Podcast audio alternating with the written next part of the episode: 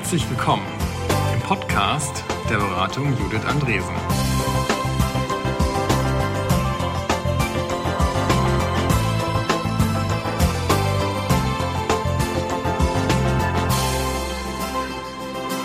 Im BJA Podcast 28, das neue Normal, einfach machen, sprechen Judith Andresen und Andrea Spranger über Hindernisse auf dem Weg dabei, ins Machen zu kommen.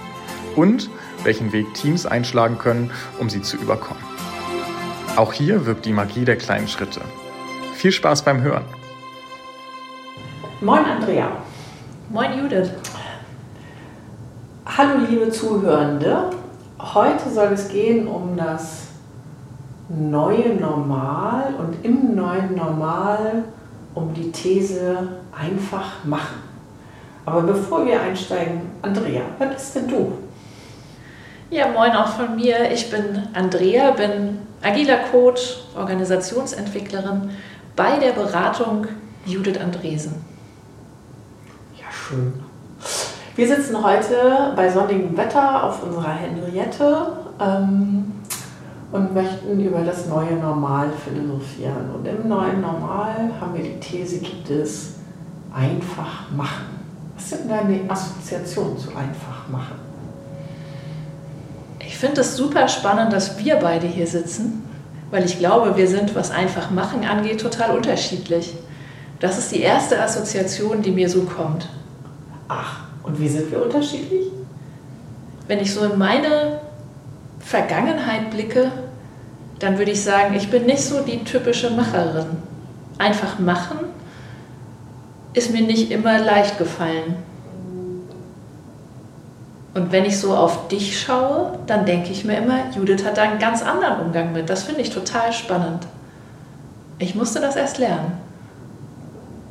Ja, ich musste richtig planen, richtig lernen.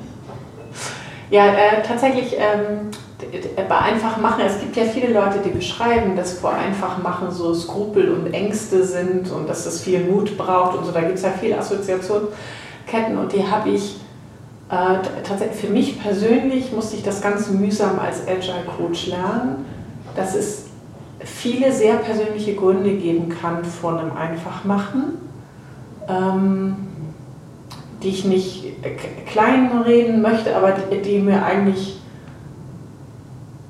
im ersten Anlauf, ich glaube, da hast du recht, wenn du sagst, du kannst einfach machen, relativ fremd waren. Und gleichzeitig weiß ich, dass ich immer viel Faszination für Menschen habe, die, die so Sachen so durchdenken können, planen können, so bis zu Ende. Also das, das finde ich schon toll. So. Da finde ich mich total wieder. Und ich finde aber auch genau dieses Befruchtende, also jetzt, was mit, mit ähm, Corona, mit dem ersten Lockdown passiert ist, was ich auch gelernt habe und was ich da rausziehen konnte, halt total spannend, weil ich dadurch viel von dem einfach machen, was ich bei anderen beobachten konnte, auf einmal auch bei mir beobachten konnte. Und mich dann auch gefragt habe, wie kam das eigentlich? Und dass es auch bei, bei den Kunden von uns immer wieder so Überraschungsmomente gab von, huch, da habe ich einfach gemacht. Mhm. Ja, das finde ich, konnte ich auch sehen. Dass, äh, ähm, wir erleben es ja immer mal, dass Leute in so einer Mischung aus Absicherung und Perfektion, man weiß gar nicht, welches Motiv überwiegt, nicht ins Machen kommen, also nicht ins Handeln kommen, sondern viel Papier produzieren oder einfach lange nachdenken. Also man kann ja auch mit 15 Leuten beliebig viel Zeit verbringen in irgendwelchen Meetings und keine Entscheidung treffen. So, das ist ja auch etwas, was nicht machen bedient. Und ähm, der äußere Druck, der durch diese Krise entstanden ist, finde ich, hat bei vielen Organisationen, die wir begleitet haben, tatsächlich dazu geführt, dass die einfach mal gemacht haben. Und ich würde es nicht nur als, als äußeren Druck bezeichnen, sondern wenn ich auf mich schaue, ist ganz viel Druck auch weggefallen.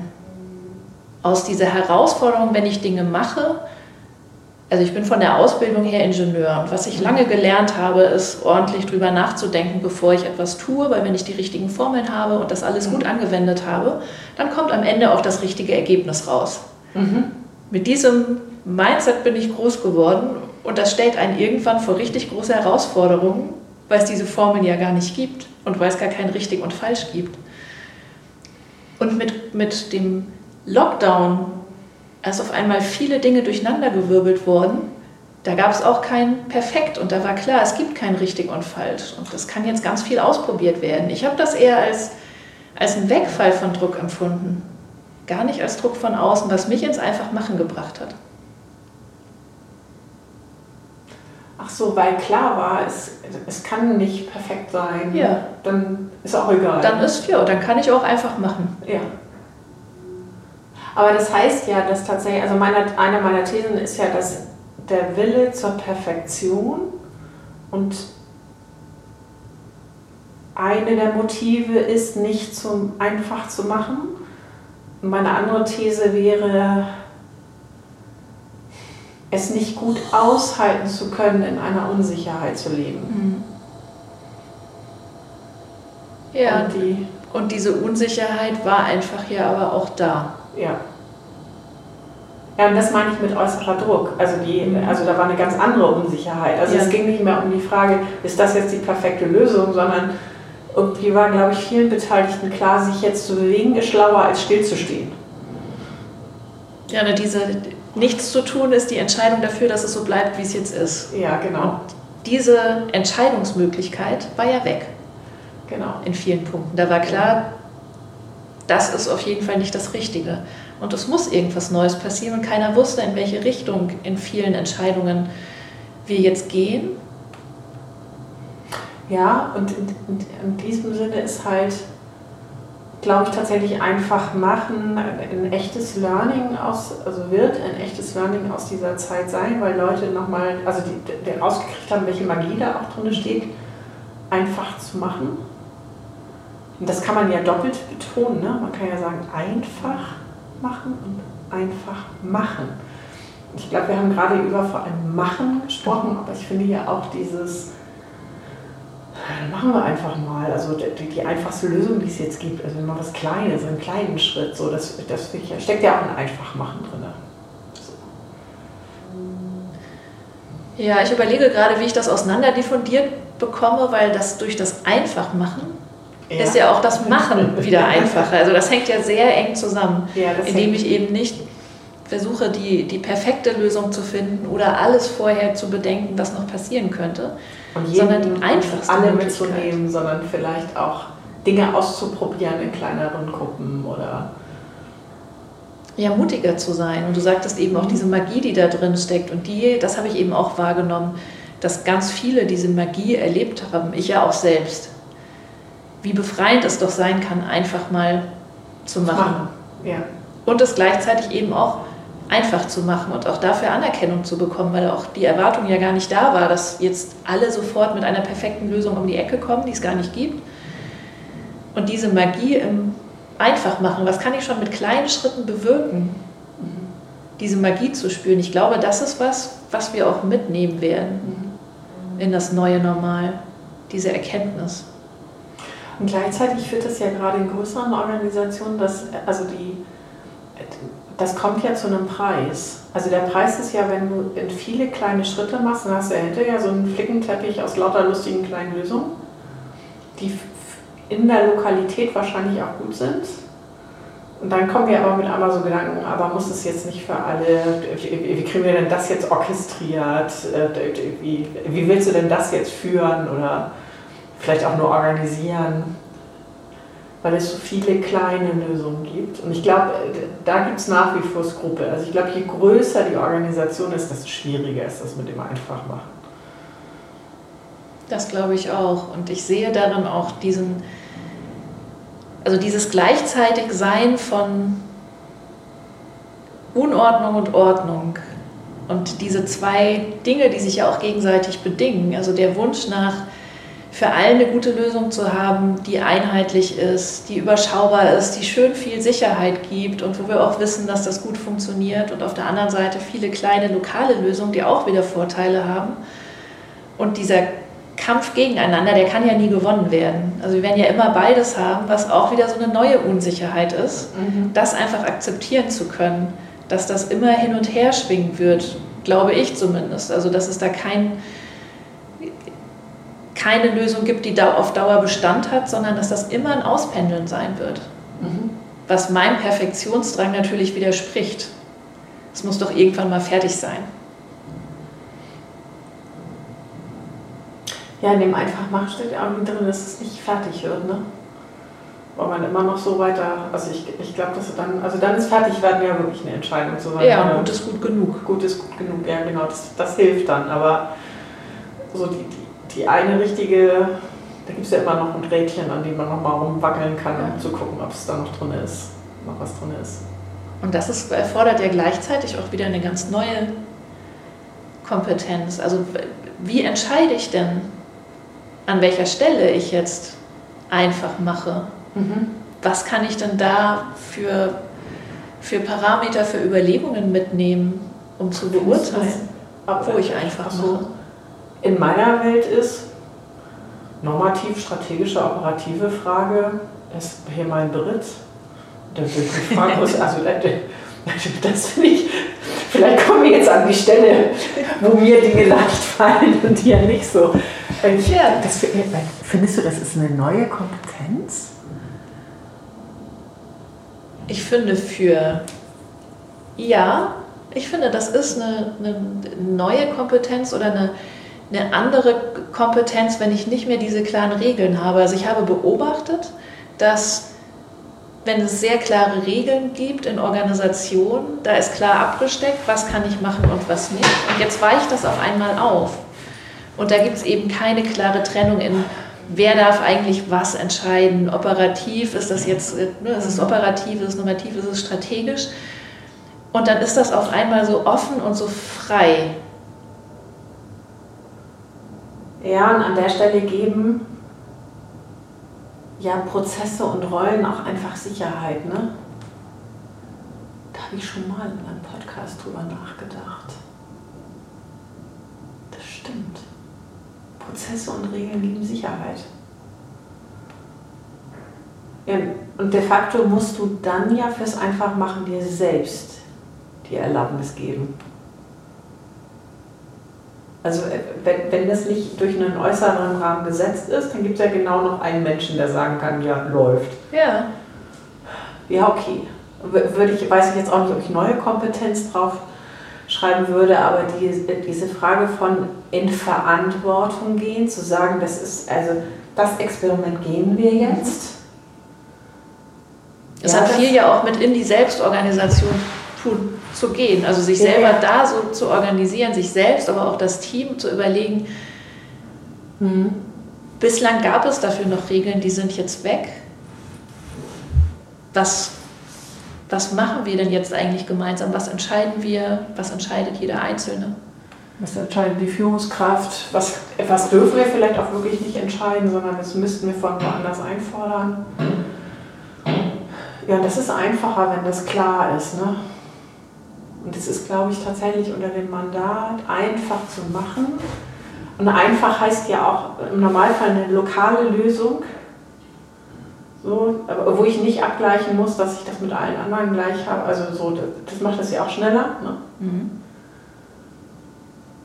Ja, und dann, und dann ist diese Frage von, ich gehe in die Verantwortung mit einmal eine andere. Du sagtest vorhin, glaube ich, dieses, ne, sich, sich selbst da auch die Erlaubnis für zu geben, mhm. das tun zu können, was gleichzeitig ja auch heißt, ich gehe damit auch ein Stück aus meiner Sicherheit raus, mhm. die ich vorher hatte. Und das bewusst zu machen, dass es das einfach machen eben nicht bedeutet, es ist immer gut und es wird immer gut sein und ich werde immer offene Türen einrennen, sondern einfach machen kann auch heißen, ich trete irgendjemandem auf den Schlips mhm. und ich bekomme Gegenwind und das ist aber völlig okay. Mhm. Das ist, glaube ich, oft ungewohnt. Mhm oder fühlt sich unangenehm an? Naja, wir sind ja in vielen Organisationen, also wenn ich jetzt im alten Normal bin und nicht im neuen Normal, sind wir echt gute Konfliktvermeider. Ne? Also Kernkompetenz vieler Menschen in Organisationen ist ja, den lieben Frieden zu wahren. Ja.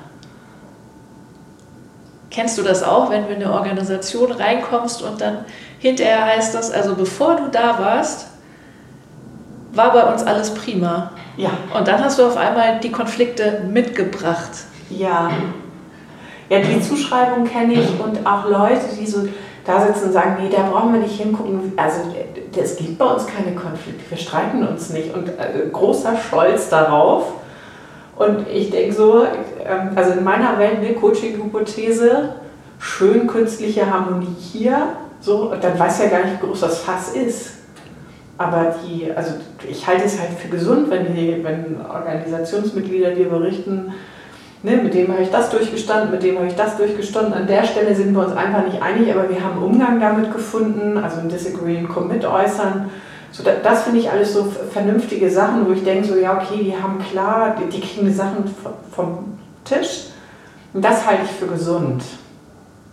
Aber die, dieser Stolz, mit dem vorgetragen wird, bei uns ist alles super, wir streiten uns nicht, den finde ich manchmal richtig frappierend. Und da würde ich sagen, das ist echte Kernkompetenz. Ich weiß gar nicht so genau, wann wir das lernen, aber ich glaube, wir lernen das alle irgendwann.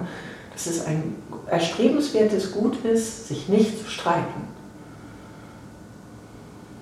Das stimmt. Ich war gerade gespannt, weil ich dachte, du möchtest darauf hinaus, dass du sagst, wir lernen diese Kompetenz, uns wieder zu streiten, alle irgendwann. Musste ich gerade drüber nachdenken und dachte, ja, das wäre schön, aber das, das schön, ist, glaube ich, nicht so. Ach. Aber wir aber, lernen aber alle, ist das nicht Teil von einfach machen? Also, äh, wenn jetzt Leute wirklich anfangen, einfach zu machen, dann passiert das. Dann, also, das kommt doch, das ist doch Beifang, oder? Also, ich meine, wenn. Es wird jedenfalls immer schwerer, das totzuschweigen. Das ist so die Erfahrung. Irgendwie trittst du doch immer mit so einem kleinen ja. Ding auf den Fuß. Das, das geht doch gar nicht anders. Ja, da liegt so viel Kraft drin. Ja, und dann passiert Veränderung. Und, und dann Bewegung. passiert auch Bewegung, die unterschiedliche Aspekte berücksichtigt. Ja.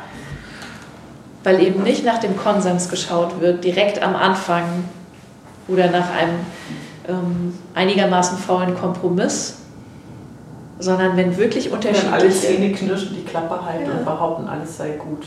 Ja, aber das ist doch, ich glaube, das, das kommt mit. Also wir werden, also... Und es ist nicht so, dass ich jetzt fordere, dass Leute Konfliktfähigkeit lernen müssen und dann können sie einfach machen, sondern ich glaube, wenn Organisationen anfangen, einfach zu machen, am Ende sind die konfliktfähiger. Ja, manchmal ist das ein härterer Weg, ja, da durchzugehen. Und äh, auch gerade so als, als Führungskraft bekomme ich das mit, dass dann häufig genau die Frage gestellt wird, was, was brauchen denn jetzt die Menschen bei mir im Team, was kann ich denn jetzt tun? Und dann ist es, kann es ein hilfreiches Mittel sein, genau das auch zu unterstützen. Mhm. Und eben nicht zu sagen, keine Konflikte, wie du das eben so schön sagtest, wir lernen alle, dass keine Konflikte eher was Gutes sind, sondern auch da aktiv reinzugehen, zu begleiten, wenn das noch nicht alleine gelingt. Ja. Wobei ich kurz die Seitennotiz machen möchte, dass in meiner Welt, ich weiß nicht, ob das bei dir in deinem Coaching-Alltag auch so ist, ich erlebe häufig, dass Leute offenen, verletzenden Streit und einen Konflikt haben verwechseln. Also die möchten keine Konflikte, also das erlebe ich relativ häufig, dass Leute Konflikte vermeiden, weil wenn sie welche haben, dann sind die laut und verletzend. Und ich glaube, einer der Tricks ist viel früher zu sagen, du, ich glaube, ist hier eine blöde Richtung. Oder äh, mein Anliegen wäre hier ein anderes und mein Bedürfnis ist ein anderes und ich glaube, das muss hier mal auf den Tisch. Aber ich, weil wir so schlecht gelernt haben, mit Konflikten umzugehen, enden die immer in so einer Eskalationsstufe. Also da kommen die dann so richtig zum Blühen, auf die wirklich keiner Bock hat. Und ehrlich gesagt, also diese lauten, verletzenden Streitgespräche, also im schlimmsten Falle mit persönlicher Beleidigung und Türen klappen, also kommt ja auch in Organisationen und Unternehmen vor, ähm, da gibt es ja davor viel mehr Ebenen, wo man das irgendwie ganz gemütlich eigentlich vom Tisch räumen kann, indem man ruhig spricht. Und ich glaube, dass Teil der Problematik ist, dass wir so wenig wissen, wie ich auf so einer ganz kleinen Ebene sagen kann, du, für mich ist das hier gerade nicht gut. Oder wenn, wenn das mehr wird, dann wird es, glaube ich, für mich doof. Können wir da mal drüber reden? Also wir, wir haben wahnsinniges Vermögen, die Dinge zu spät anzugehen und dann sind die halt wirklich auch anstrengend. Also ich meine, also auf offene Streitgespräche habe ich jetzt auch nicht so wahnsinnig viel Lust. Manchmal ist es klärend, aber die würde ich auch gerne provozieren. Ja, genau. Aber ich glaube, dass wirklich durch diese Vorstellung von Konflikt und durch diese Angst davor, also wenn ich wenig Konfliktkompetenz habe, wenig Lösungskompetenz und schon mal einen schlimmen Konflikt durchlebt habe und merke, da könnte jetzt was auftreten, dann habe ich ja sofort diese Angst davor, das jetzt offen anzugehen. Mhm. Weil ja das wie ein Damoklesschwert ist, am Ende ja. wird das so ein offenes, ekliges, lautes, verletzendes Gespräch. Und dem versuche ich dann aus dem Weg zu gehen und verpasse damit ganz viele Möglichkeiten, ja. da gut mit umzugehen. Ah, ich glaube, ich kriege gerade eine zweite These. Also einfach machen wird dazu führen, dass die Feedback-Kultur besser wird. Also wenn sie es wirklich hinkriegen. Wenn, du, wenn das einfach machen bleibt. Wenn das einfach machen bleibt. Weil du dann auf einen kleinen Schritt Rückmeldung geben kannst und es gelingt womöglich besser als auf einen großen. Also hilft. Ja, auf jeden Fall. Weil das Krasse ist ja, dass du auch ganz oft, also die, ich meine, warum sind viele klassische Changes im Grunde zum Scheitern verurteilt, bevor es losgeht? Das ist halt, das sind so fette Dinger, die da bewegt werden. Und die Leute, die es nicht gut finden oder wo eigene Interessen oder Bedürfnisse verletzt werden, die kriegen ja überhaupt nicht zusammen. Also außer laut zu werden, wie sie das Ding vom Platz also, kriegen. Und wären das kleinere Schritte gewesen, dann wären sie entweder mitgekommen oder sie hätten ähm, die Möglichkeit gehabt, die zu verändern. Also du meinst auch über diese Feedback-Zyklen, ja. die es dann einfach in viel kleineren Abständen gibt, ja. wird es jedem auch leichter gemacht zu folgen. Ja. Jedem und jeder.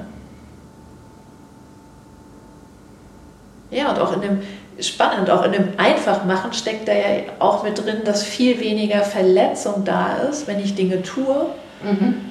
Die nicht auf Gegenliebe stoßen. Mhm. Ich mache jetzt einfach mal und erfahre hinterher,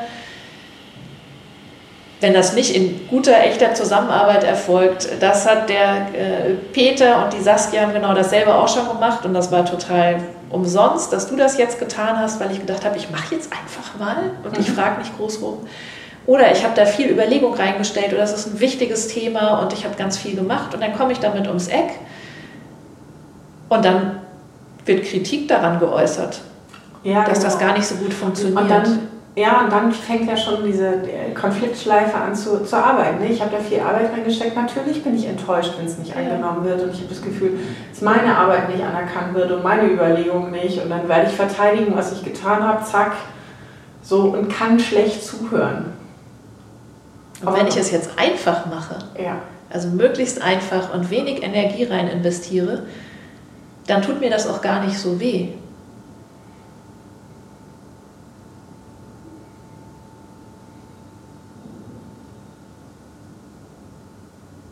Und ich lerne auch früher. Mhm. Ja, alle lernen früher, ne? Mhm. Und inklusive, also wenn es dann gut funktioniert, inklusive Feedback und Konflikte. Weil an denen komme ich nicht vorbei, weil beim Einfachmachen macht man auch schön Dinge nicht gut. Und das kann auch echt anstrengend sein für alle. Ja.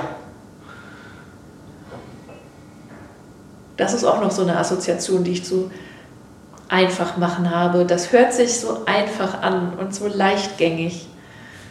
Und gleichzeitig weiß ich auch, das kann echt Kraft kosten und anstrengend sein. Ja, also ähm, gerade wenn man dieses Einzelkandidat in Mandat im Kopf hat, ne? also alles perfekt zu machen, immer alles richtig, so und dann machst du einfach und zack ist. Und dann kriegst du halt raus, ja, darüber habe ich nie nachgedacht, habt ihr es einfach gemacht, ähm, so. Und das kann ja auch richtig wehtun. So. Ja, und das ist auch, also einfach machen beinhaltet, hatten wir eben schon auch viel früher Feedback. Mhm. Also ich tue Dinge, ich wälze sie nicht so lange in meinem Kopf hin und her, sondern ich mache wirklich etwas, damit wird es auch sichtbar, damit gibt es Feedback, damit denken viele andere mit. Dann gibt es auch viele neue Stoßrichtungen, Ideen, was könnte man noch anpassen, hier mhm. könnte noch in die Richtung, in die andere Richtung. Und auch das kann, also kostet natürlich Energie, das mit aufzunehmen oder kann Energie kosten, zu sagen, okay, jetzt nehmen wir noch andere Punkte mit auf und gleichzeitig wird es auch viel spannender und viel besser, da mal kurz in Diskurs zu gehen. Ja, und dann auch dran rumzufriemeln, ne? aber das ist so, also es gibt ja im Agilen, ne, Disagree Commit hatte ich schon, ein werter Kollege von uns sagt ja gerne Win or Learn. Und da kann ich nur sagen, ja, als Haltung großartig, aber ist jetzt auch nichts, was man sich von heute auf morgen erwirbt. Also dieses, ja, okay, so, sowas doof, aber folgende Erkenntnis habe ich rausgeholt, yeah, yeah. Das ist halt ähm, nicht so einfach, weil eigentlich glaube ich, dass wir, dass wir so insgesamt ja sehr fehlerintolerant sind. Ich würde behaupten, dass unser Gehirn findet es ja auch super wenig Energie zu verbrauchen für Dinge. Ja. Und wenn ich mir meine Welt einmal zusammengestrickt und die Synapsen so zusammengesteckt habe, wie ich ja. glaube, wie das gehört, und dann mache ich einfach mal was Kleines und dann kommt jemand und sagt mir, nee, das sollte aber also vielleicht doch ganz anders, könnte noch hilfreicher sein, dann kostet mich das erstmal Energie, weil ich ja jetzt wieder irgendwas umstöpseln möchte. Und also ich bei mir spüre da zumindest immer so einen kleinen Widerstand, wo ich denke so, ach, okay, es hätte jetzt auch einfach funktionieren können. Mhm. Und gleichzeitig finde ich es in diesem, also in dieser Erkenntnis, dass da so ein kleiner Widerstand ist und dieser kurze Moment, bevor ich einfach ohne nachzudenken drauf reagiere, steckt halt ganz viel drin für dieses Einfachmachen. Ja, und dann wünsche ich mir halt so für Menschen, die da so ankommen, dass sie es gerne tun wollen, auch so einen Rahmen, wo sie das dürfen.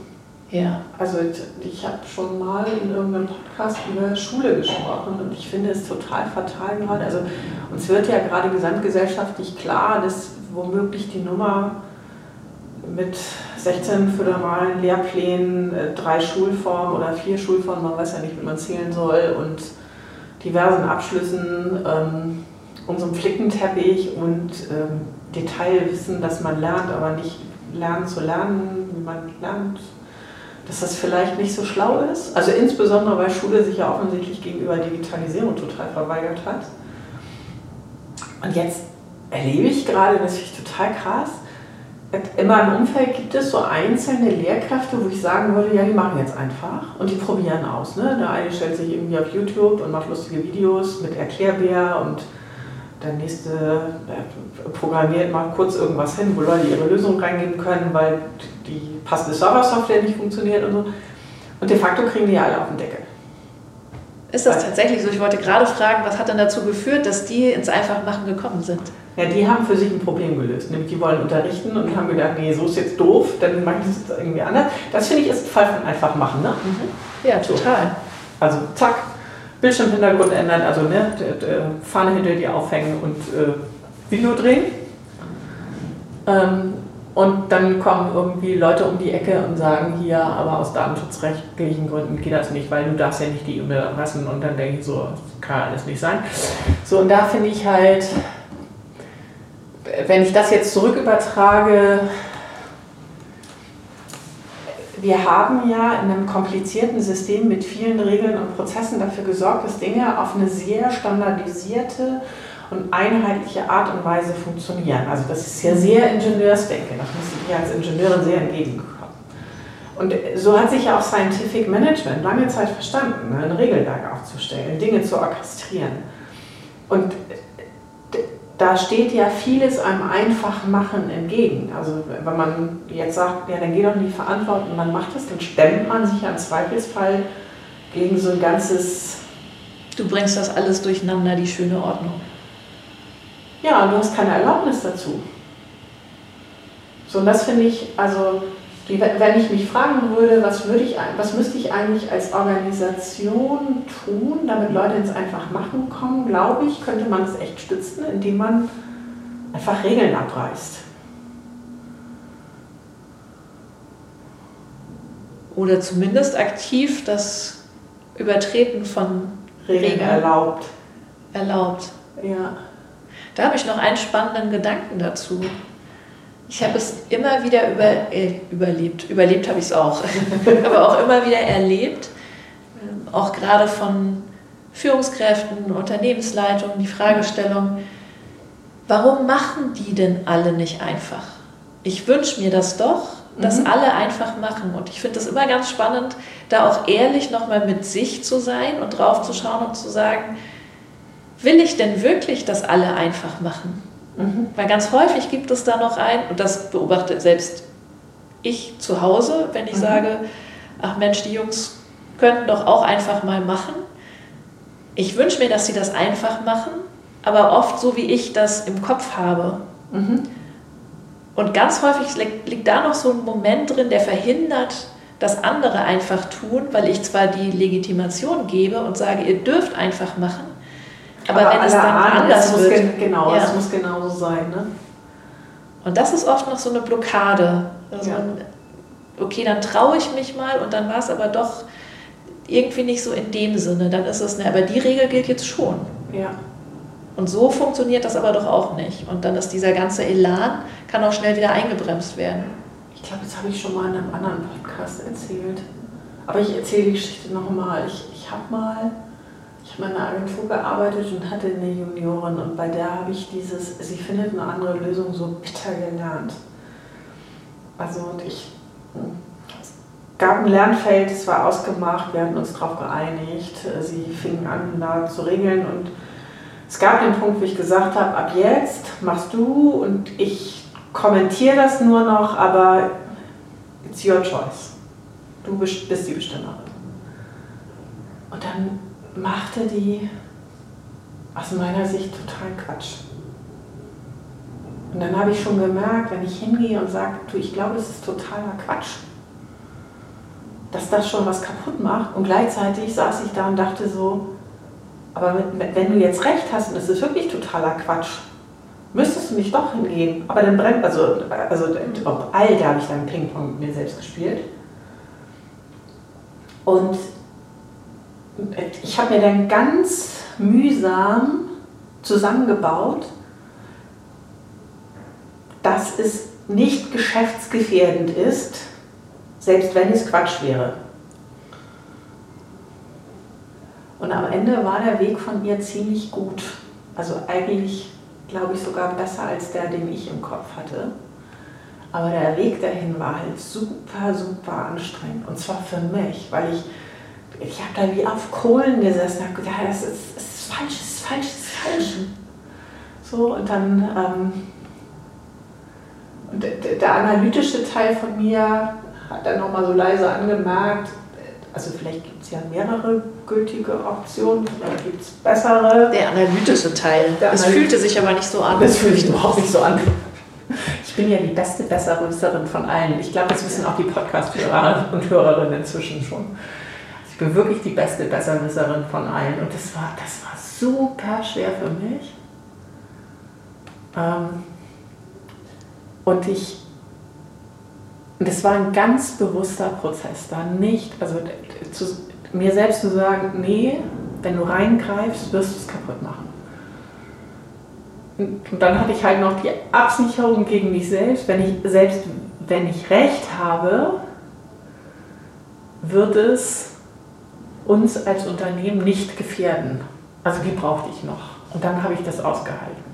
Und am Ende hatte sie ziemliche Bombenlösung. Dann habe ich noch ein bisschen mit mir selbst rumgekaut, dass ich das ganz schlecht anerkennen konnte.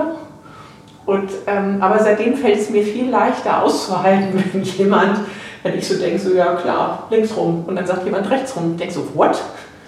So, da habe ich noch mal eine kurze Irritation, aber ich weiß halt, ich, ich kann laufen lassen mit dieser Erfahrung. Aber diese Erfahrung hat, das war ein super anstrengender Prozess. der eine Satz, den du gerade sagtest, dass du für dich selbst nochmal draufgeschaut hast und gesagt hast, selbst wenn das schief geht, ist es nicht geschäftsschädigend. Ja. Den finde ich ganz besonders wichtig, weil das kenne ich von mir und kenne ich aber auch von vielen anderen Führungskräften, dieses dann so in der Lösung drin sein und sagen, mhm. aber das muss doch anders. Und nicht immer geht das ja so aus wie in dem Fall, den du jetzt geschildert hast, mhm. dass am Ende eine Bombenlösung dasteht, sondern die Option ist auch, es geht halt wirklich schief. Mhm. Und da drauf zu gucken und zu sagen, an welchen Stellen muss ich denn jetzt die Leitplanken wirklich setzen, damit ja. keiner über den Abgrund geht und an welchen Stellen kann ich einfach Auslauf lassen und auch wenn ich hinterher rauskomme und sage, also das habe ich bei mir erlebt, so ein wusste ich doch, mhm. hätte ich doch besser eingreifen müssen. Ja, und gleichzeitig ist es halt so, auch da gilt ja, die eigene Erfahrung macht ja klüger. Ne? Und wenn ich jemandem immer sage, du, da ist ein Abgrund, so, die, so richtig glaubhaft, glaube ich, wird das erst, wenn man da so halb reingeschlittert ist und sagt, nee, hier ist wirklich doof. ja, ich würde sagen, noch so eine Leitplanke ist ja manchmal hilfreich, um sich da vorzustellen, runter zu gucken und zu sagen, oh, da geht es aber 20 Meter runter. Ja, Deshalb genau. ist die Leitplanke hier, jetzt verstehe ich das und ich fahre nicht mit Vollgas drauf zu. Ja, genau. So, also da gibt es ja unterschiedliche Wege, wie man damit umgehen kann, aber die, also am Ende des Tages heißt es halt, wenn ich nicht nur über Anweisen arbeite, sondern indem ich Raum lasse, dann werde ich halt auch aushalten müssen, dass Leute ihre eigenen Lernschritte machen, auch im Einfachmachen. Und ähm, ich glaube, wir werden das auch lernen müssen, so insgesamt als Führungskräfte, dass jemand anderes ein Einfachmachen, einfach, also dass das Einfach und das Machen woanders liegt als bei einem selbst. Ja. Das finde ich auch nochmal eine ganz spannende Geschichte, also dieses ähm, in der Unsicherheit führen. Also schon Richtung und Leitplanken klar zu haben und auch mal einen Gegencheck zu machen, stimmt die Richtung, reichen die Leitplanken, enge ich nicht zu sehr ein, wenn ich zu viele setze, also nur auf meine Lösung hin, wäre so eine geile Leitplanke. So. Ähm, das spürt man ja auch manchmal. Also ich kenne das auch so, dass Leute sagen, ja, wie, wie, hättest du das denn jetzt gerne? Also so, ne, das ist ja eine deutliche Suche nach der Lösung auf der anderen Seite. Ähm, oder wie würdest du das machen? Wie hättest du das gerne? Das ist vielleicht eher eine Frage nach einem, verkappte Frage nach dem Wozu, aber die würde ich dann auch eher so beantworten. Aber wie würdest du das dann machen, ist hier die Frage nach einem, ne? Wo steckt dann deine Lösung? Was würdest du antworten auf so eine Frage? Also gerade jetzt vor, vor dem Kontext ins, ins Machen bringen. Oder gibt es, also das hängt ein bisschen davon ab, was, wie noch so das Drumherum ist, aber so spontan wird mir einfallen von, äh, du, wir können jetzt hier irgendwie Zeit damit verplempern, dass ich jetzt noch rauskriege, wie ich es machen würde, aber was hält mich davon ab, das einfach so zu machen, wie du es willst? Ähm, wo stecken deine, das wäre so eine Frage, in einem anderen Kontext könnte das sein, wo genau stecken jetzt deine Unsicherheiten, deine Lösung zu machen? Also warum brauchst du noch eine Absicherung über mich? Ähm,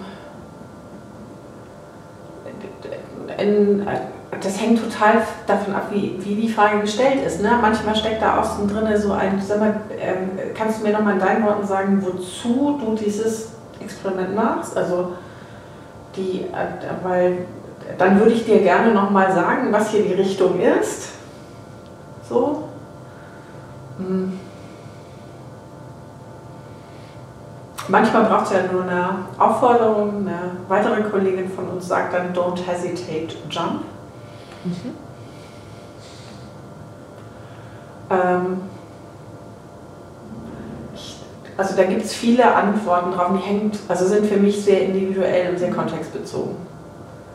Ähm, Im Normalfall ist die schlechteste Antwort, die Antwort zu geben, also die konkrete Antwort auf die Frage. Und gleichzeitig ist das, erlebe ich häufig, wirklich schwer, weil so dieses, also wenn, das, das finde ich total spannend, wenn ich die beste Besserwisserin der Welt frage, Judith, jetzt sag mal, wie würde das denn gehen? Im Kopf. Und das geht, glaube ich, uns allen auch oft so. Dass, Ja. das Also ist schon so. Also ich finde es ja schön, wenn ich gefragt werde nach meiner Expertise. Ja, wobei ich inzwischen, nee, das stimmt gar nicht. Ich habe gerade spontan gesagt, ich habe immer eine Lösung im Kopf, das stimmt nicht mehr. Es war früher so, ich hatte früher immer eine Lösung im Kopf, heute muss ich das anmachen. Also die äh, ganz oft denkt mein Kopf so auf Coaching-Hypothesen-Ebene. Also was passiert hier gerade, warum fragt jemand? So, also und, und, und dann äh, weiß ich auch, dass mich das manchmal richtig erwischt, wenn ich dann rauskriege, ah, jetzt muss ich aber wirklich mal. So, dann, das ist wie so zuschalten. So. Das kann ich inzwischen. Das konnte ich früher ganz schlecht. Da hatte ich immer ein Zwiegespräch mit mir selbst. Also in meinem inneren Team, die beste Besserwisserin von allen war halt die lauteste und die meckerte so vor sich hin und hatte halt auch immer eine Lösung und hatte wirklich zu allem eine Lösung. Da war es auch total hilfreich, mit Kunden und Kundinnen zu arbeiten, die so Geschäftsmodelle hatten, die ich wirklich nicht verstanden habe. Also äh, so, das war total hilfreich und lehrreich für mich, weil dann maulte sich die beste Besserwisserin vom Platz mit, ja, weiß ich jetzt auch nicht. Und ich kann jetzt ja nicht mitten in der Coaching-Sitzung anfangen zu sagen, ich google mal euer Geschäftsmodell. Also das wird ja nichts. So, das war hilfreich. Ähm, Das konnte ich dann auch gut auf Führungskontexte übertragen, aber also inzwischen habe ich das nicht mehr im Kopf, sondern ich schalte das wirklich zu. Und das finde ich ist, also für mich ist es leichter, nicht mehr so. Aber ich kann mich total keksen. In Abständen ähm, klappt das nicht und dann kommt die nochmal so um die Ecke und dann kann ich mich so richtig über mich selbst freuen, weil sie ist halt nicht weg, sondern die ist halt immer noch da. Die hat auch ziemlich gute Ideen so im Wesentlichen. Ähm, und so für die Belange, die mich direkt betreffen, finde ich es auch eine wirklich schöne Eigenschaft, die beste Besserwisserin von allen zu sein. Aber die, das habe ich wirklich im Laufe der Zeit gelernt. Ich glaube, auch für jeden von uns ist das zwischendurch schön, auch Dinge zu wissen und Ja. selber Lösungen finden Ja. zu können und zu sehen, dass das funktioniert. Aber dieser Punkt, wenn ich mich frage, wie kann ich das ermöglichen, dass auch andere ins Machen kommen, nehme ich Mhm. mit zwischendurch auch einfach mal das Lösungsdenken abstellen Mhm. und gar nicht so sehr drauf rumdenken, was jetzt die Lösung sein könnte. Nee, und das, äh, ja, das finde ich auch. Ich überlege gerade, ob wir was Besonderes noch getan haben. Wir sind ja eingestiegen auch mit dem vom neuen Normal. Das Mhm. hat es leichter gemacht an vielen Stellen. Und ich stelle mir die Frage, bekommen wir das einfach so rübergerettet? Was können wir tun, damit das nicht mehr verloren geht? Und ich möchte wirklich nicht noch eine Pandemie erleben und auch nicht noch einen Lockdown für so ein Lernerlebnis. Aber was können wir tun, um das gut mitzunehmen?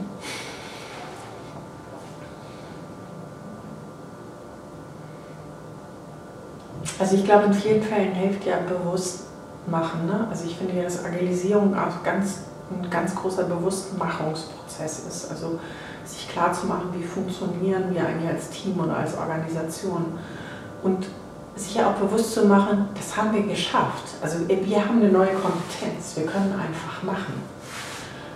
Weil dann und, und ich, ich glaube, da gibt es noch mehr Geschenke. Also, also so tragisch das ist, was hier gerade passiert, gesamtgesellschaftlich, ähm, glaube ich, steckt in dem vielen Schlechten halt, da stecken auch viele schöne Dinge drin, weil Leute neue Sachen ausprobiert haben, weil sie neue Dinge ausprobieren mussten. Und sich das bewusst zu machen, dass man sich dabei auch neue Kompetenzen eingesammelt hat, die man womöglich zukünftig bewusst benutzen kann. Also wie schön wäre das, wenn jetzt wir aus der Pandemie rauskommen, in, in einem normalen, neuen Normal sind und irgendwer sitzt da und sagt, wir müssten uns eigentlich bewegen und, und das Vermögen wäre da, dass jemand sagt, ich glaube, das ist eine Runde von einfach machen. Oder jemand sagt mir, ich glaube, die Lösung, das wäre ganz gut, wenn wir dann noch drei Teams mehr fragen und die dann mit vier Teams nicht mehr ganz so einfach machen, aber ein Stück standardisiert sind. Also damit bewusst umzugehen, also Klaviatur zu haben. Aber um das zu können, muss ich mir klar machen, dass ich, dass das nicht nur eine Notsituation war. Nee, es ist falsch formuliert. Es ist eine Notsituation gewesen, aber ich habe in der Notsituation Dinge gelernt, Kompetenzen erworben, die auch danach noch tragen. Und ich glaube, das braucht es, dass das eine gültige Option ist. Dass die Erlaubnis auch weiter da bleibt. Ja, dass, dass die Erlaubnis weiter da bleibt. Ähm, dass die Erlaubnis weiter da bleibt und dass Leute auch in diese Kompetenz vertrauen können, weil du hast ja genau dieses Problem, du musst mit dem Feedback umgehen können, du musst mit den Konflikten umgehen können, du musst in die Verantwortung gehen können für das, was du tust, du musst womöglich mit dieser Win-or-Learn-Situation umgehen. So, da steckt ja viel drin und das wäre halt gut, wenn Leute sich da, daran erinnern, dass sie das mal schon ganz gut konnten. Mhm. Eine neue Ressource dazugekommen ist. Ja, genau, eine weitere Option.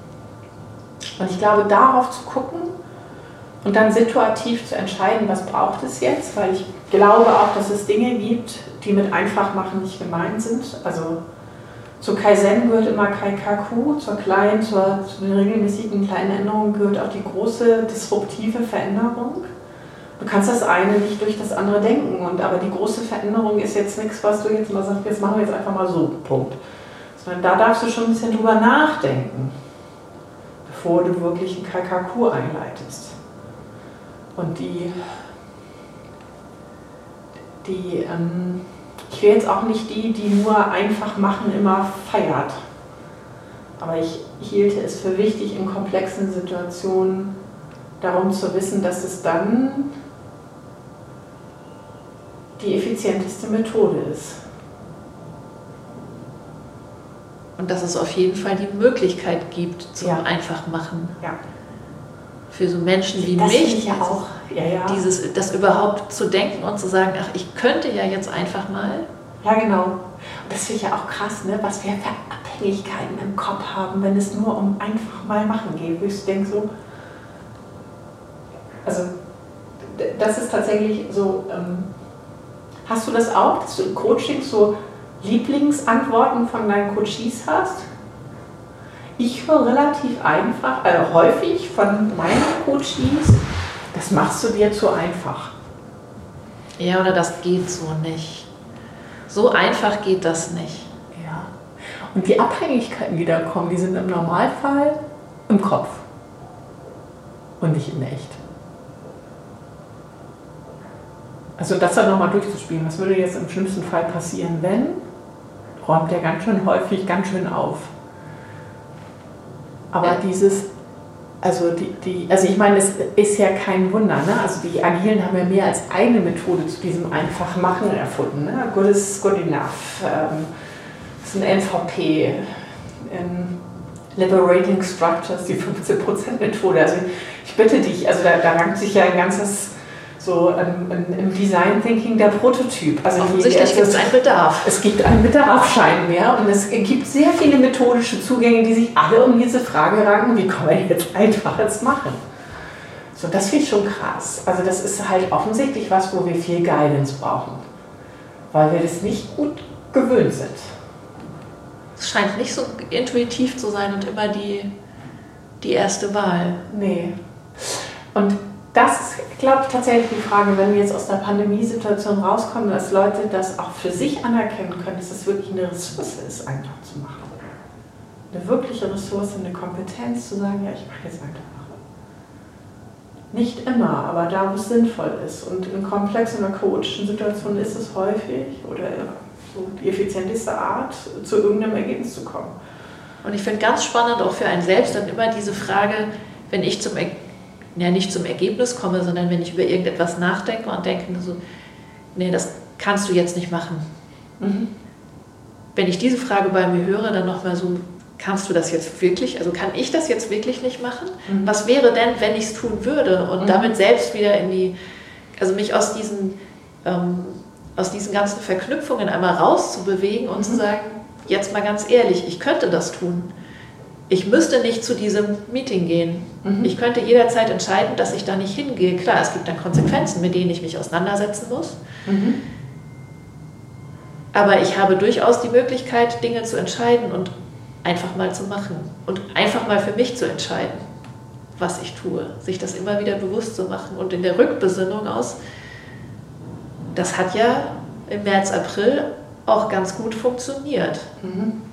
Ja, und viele Unternehmen haben ja jetzt nochmal so eine Runde, wo sie sich das nochmal fragen müssen. Also jetzt unter so verschärften Homeoffice-Regeln ähm, werden die sich ja nochmal klar machen müssen, wie es jetzt eigentlich geht und was sie jetzt einfach machen.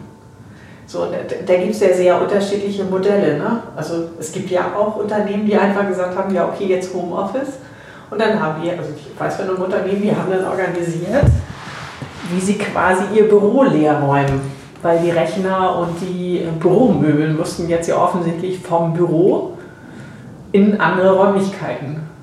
Lustige Aktion, äh, das kann man offensichtlich auch so machen, dass das Corona-Bedingungen erfüllt äh, und haben einfach leergeräumt. Und ich, ich kann dir genügend Unternehmen zeigen, die nicht dazu in der Lage gewesen wären zu sagen, dann räumen wir jetzt einfach mal frei.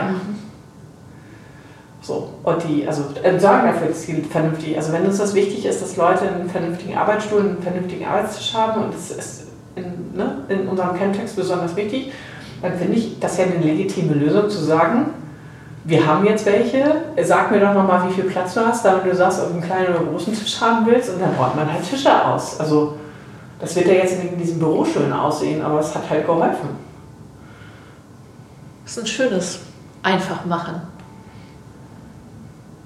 So, und die mhm. und dann kann man sich ja fragen, was heißt denn das jetzt eigentlich im Umkehrschluss, wenn die jetzt zurückkommen? Vielleicht hat jetzt der eine oder andere rausgekriegt, dass er sich nochmal privat einen Bürostuhl besorgt hat und dass der viel schöner ist. Und können die nicht einfach jetzt die Bestellungen irgendwie einfach den Leuten geben und mir ist gut, weil die wissen sowieso, was sie brauchen und so. Aber wie soll denn das aussehen, wenn die da Wie soll das denn Stuhl funktionieren? ja, genau. Und dann kommen die spannenden Fragen auf. So, und dann, ja genau. Und, dann und du bewegst du, du kommst jetzt natürlich genau an das, an das Thema Büroeinrichtung. Und ich würde behaupten, dass es eins der Themenfelder, wo einfach machen oft am schwierigsten ist. Ja, das stimmt. Dass genau da einfach machen echt schwierig ist. Ich habe mal ein Projekt erlebt, wo die Kanban-Wand fast am Brandschutzbeauftragten gescheitert wäre. Und ich habe mich, ich habe also ich habe mich wirklich, also da, da, da habe ich so drauf geguckt und gedacht, das kann mich ja nicht angehen. Wie kompliziert machen wir uns das? Also da wurde irgendwie, also der hatte Sorgen, dass die Feuergefahr signifikant wächst, wenn in irgendeinem Flur Dinge an einer Wand aufgehängt werden. So, also da war nichts mit einfach machen. Also wir hängen jetzt einfach mal so, das, das war krass. Da habe ich schon gedacht, so, wie viele äußere Regeln haben wir eigentlich auch? Und wie viele äußere Regeln und deren Auslegung haben wir auch? Also die so. Also am Ende des Tages haben sie sich darauf geeinigt, dass jetzt die Feuergefahr nicht ins Exorbitante steigt, wenn da 20 Zettel an der Wand sind. Weil ganz außer Acht lassen kann ich Feuergefahr natürlich nicht. Das hat ja eine ja, genau, haben wir ja, schon entwehrt. Ja, genau, aber es gibt ja einen Unterschied zwischen, ich hänge da jetzt äh, leicht brennbares Material in einer wahnsinnigen Dichte hin und lege noch was auf den Fußboden oder ich habe irgendwo einen 2 Meter Abschnitt, auf dem 20 Plus sitze. Also mhm. so. Da kommt wieder dieser Punkt zu tragen, den ich auch ganz oft erlebt habe. Du sagtest vorhin, einfach Regeln beiseite lassen mhm. Regeln abschaffen oder bei Regeln auch Übertretungen zulassen. Und ich glaube, das wird spannend sein zu prüfen, welche Regeln braucht es denn wirklich, damit wir gut gemeinsam arbeiten können. Da habe ich vor kurzem in so einem Buch über Organisationsentwicklung gelesen, dass die Organisationen erfolgreich sind, bei denen regelmäßig Regeln übertreten werden. Und da, da stellte der Autor so ein bisschen die Frage, was kann ich jetzt eigentlich tun, damit Leute, also ein Regelwerk hat ja erstmal Sinn und Verstand, nämlich gibt nicht alles Kraut und Rüben, aber was kann ich jetzt eigentlich machen, dass Leute das auch für sich nutzen, mal sich nicht an die Regeln zu halten. Ja. Das ist echt eine super spannende Frage. Ähm, die, weil, also ich kann das verstehen in hochskalierten Systemen, also mit einem großen N, also vielen Mitarbeitern und Mitarbeiterinnen, ähm, dass da so ein bisschen Ordnung im, im Gebälk jetzt nicht das Blödeste ist. Also was ja auch nicht so. Das geht dann ja auch nach links und rechts und dann entsteht da so eine Amöbe, die leider keine Richtung mehr hat. Das kann ich, also ich kann das schon verstehen, dass ein bisschen Regelwerk hilft. Ja, es ist total wichtig, Ja. aber es ist genauso wichtig, das zu brechen, würde ich sofort unterschreiben. Also Ja. so Regelbrecher oder das Wort der Organisationsrebellen ging vor ein paar Jahren mal so durch die, Ja. durch die Szene, dass, es, dass das auch etwas ist, was super hilfreich ist. Anstrengend, sind wir wieder bei dem Thema, aber wahnsinnig hilfreich. Die Organisationen werden erfolgreicher sein. Ja, die das auch aushalten, Ja. dass da irgendeiner mal so, ups, was machst du denn jetzt hier? Ja. So, und die.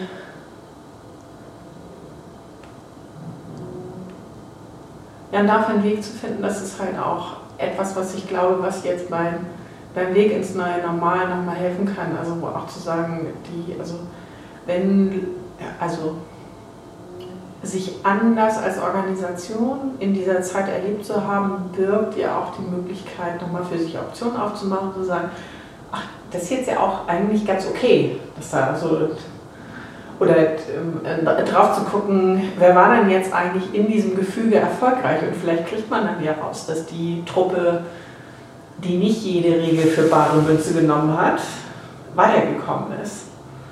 So, und die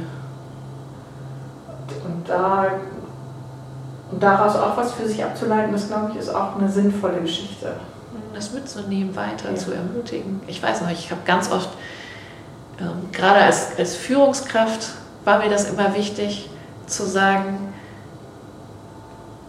wenn gegen Regeln verstoßen wird oder wenn neue Ideen aufgebracht werden oder wenn Dinge anders gemacht werden, dann finde ich das im ersten Moment anstrengend und so reagiere ich auch darauf. Aber im Vorfeld schon zu sagen, ich weiß, dass ich so drauf reagiere und trotzdem finde ich das toll Ja, sich davon nicht abschrecken zu lassen, sondern das schon mitzugeben. Ich bin ja auch nur ein Mensch und ich werde da ganz schön genervt von sein. mhm. ich kann auch umbauen. Aber das ist total in Ja. Ordnung. Ja. ja, genau. Und das auch explizit zu machen, dass das auch Teil des, Lern des eigenen Lernprozesses ist, so. Ähm, und die, also das, das finde ich auch wichtig und das auch offen zu legen. Und ich frage mich halt, also ich glaube, ein Weg, das zu halten, wir sind ja vorhin schon mal raus- rausgekommen, so es wäre ganz gut, wenn man so die Ressourcen und Kompetenzen entdeckt und sich bewusst macht, die man so erlernt hat in letzter Zeit. Mm, Ich glaube sowieso, dass diese Zeit es erfordert, dass man da nochmal drauf guckt und sagt, wo stehen wir denn jetzt, was, was haben wir gelernt, was nehmen wir mit, ähm, was wollen wir auch mitnehmen, was haben wir uns vielleicht auch eingesammelt, was wir wieder loswerden wollen. So, ähm, und ich, ich hoffe sehr, dass, dass wir das auch gesamtgesellschaftlich hinbekommen. Dieses, also dieses Moment, also es ist ja nochmal innehalten, ne? also nochmal Mhm. kurz, also jetzt nicht sich tot analysieren, aber mal kurz zu gucken, Einmal noch mal einen Schritt zurück und Ja. noch mal von oben drauf schauen. Ja. Ja. Auch gerne noch mal separat. Also ich kenne auch viele Teams, Organisationen, Unternehmen, auch Einzelpersonen, die sowieso in ihren eigenen Lernzyklen unterwegs sind, die sich sowieso von Woche zu Woche oder Monat zu Monat iterieren und Ja. auf unterschiedlichen Ebenen draufschauen. Und ich merke gerade für mich, dass das nochmal ein besonderer Moment ist, zu sagen, und jetzt gehen wir aber aus dem regelmäßigen Ja. Lernzyklus nochmal raus, sondern wir schauen nochmal ganz bewusst auf diese, diese Momente, dann nochmal zusätzlich was rauszunehmen. Mhm. Weil ich merke bei mir, dass manche Dinge auch untergehen Mhm. in dem regelmäßigen nach, nach vorne schauen. Aber auf diese Zeit nochmal ganz besonders drauf zu schauen, hat, glaube ich, nochmal Also extra Wert. Genau, also so eine richtige Lessons learned zu machen. Ne? Also zu sagen, jetzt lass uns doch mal also insgesamt gucken und nicht mit 30 kleinen Punkten rauszukommen, die eigentlich 30 kleine Retros nachholen, darum geht es mir nicht, sondern wirklich zu sagen, was ist denn jetzt hier Ja. als großes Ganzes drin und dafür braucht es einen Schritt zurück. Und die, ähm, ich, ich erlebe das auch immer mal, dass ähm, Organisationen oder Teams sich das zu wenig genehmigen, also äh, so als Ganzes zurückzugucken. So, und ähm, ich erlebe das auch so, dass vor lauter kleinen Schritten Leute die eigentliche Bewegung aus dem Blick verlieren. Mhm. So, und es lohnt sich manchmal zu, zu sagen, wenn wir jetzt hier wochenweise kleine Schritte machen, wo sind wir denn nach drei Monaten oder was haben wir nach einem halben Jahr erreicht? Und das ist manchmal total frappierend, wie riesengroß die Wege sind, die da gegangen sind. Aber das, wenn du jemanden vorher gefragt hast, sie hätten es alle nicht gewusst, weil de facto hat man ja mal nur das Letzte im Kopf und das ist in den letzten zwei, drei Wochen und dann, das fühlte sich halt klein an. Aber wenn man das aufsummiert, dann wird es immer einmal groß. So, und ich finde, dass auch diese Form, diese Lernform total wichtig ist. Also die nochmal mit einem Schritt zurück und ein bisschen mehr Abstand und ein bisschen mehr Flughöhe, weil die, das geht sonst unter. Und dann finde ich tatsächlich manchmal sogar Schritt für Schritt und einfach machen ermüdend. Weil du hast ja nie so ein... Ohne dieses Erfolgserlebnis. Du hast ja nie so ein riesengroßes Yeah, sondern du hast halt so ein Yeah, das ist ganz gut. Dann machst du den nächsten kleinen Schritt. Aber welche Brillanz da womöglich drin liegt, weil du vier davon gemacht hast, vier von diesen kleinen Schritten, die, erkennst du nur, wenn du einen Schritt zurück machst und sagst, wo waren wir denn eigentlich und wo sind denn jetzt? So, und die und ich glaube, da braucht es immer mal so, im Klassischen hätte man dazu Lessons Learned gesagt. Ich finde, dass das, das eigentlich kein gutes, so eine Retrospektive verpflichtet auch in regelmäßigen Abständen. Also das ist was anderes im Format.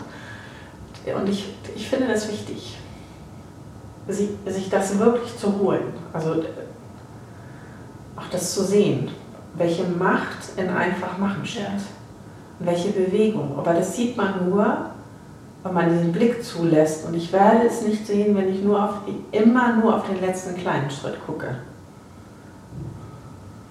Ganz viel, 15 Prozent, geben dann doch irgendwann eine große ja. Summe. Ne? Ja. Aber das kriege ich nur raus, wenn ich mich hinsetze und mich frage, ja. was ist denn jetzt rausgekommen? So insgesamt.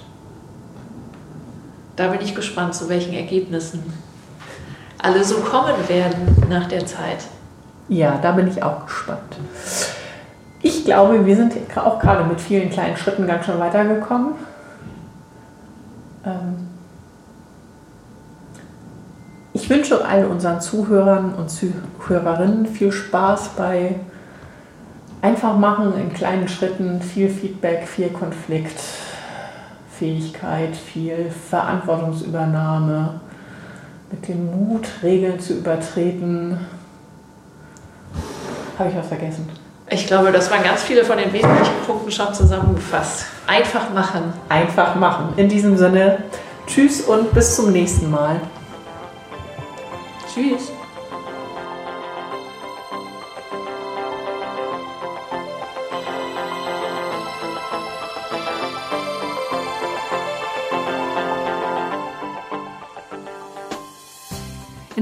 Sagt man Tschüss. Auf Wiederhören im Podcast der Beratung Judith Andresen. Ihr findet alle Folgen unter judithandresen.com/audio.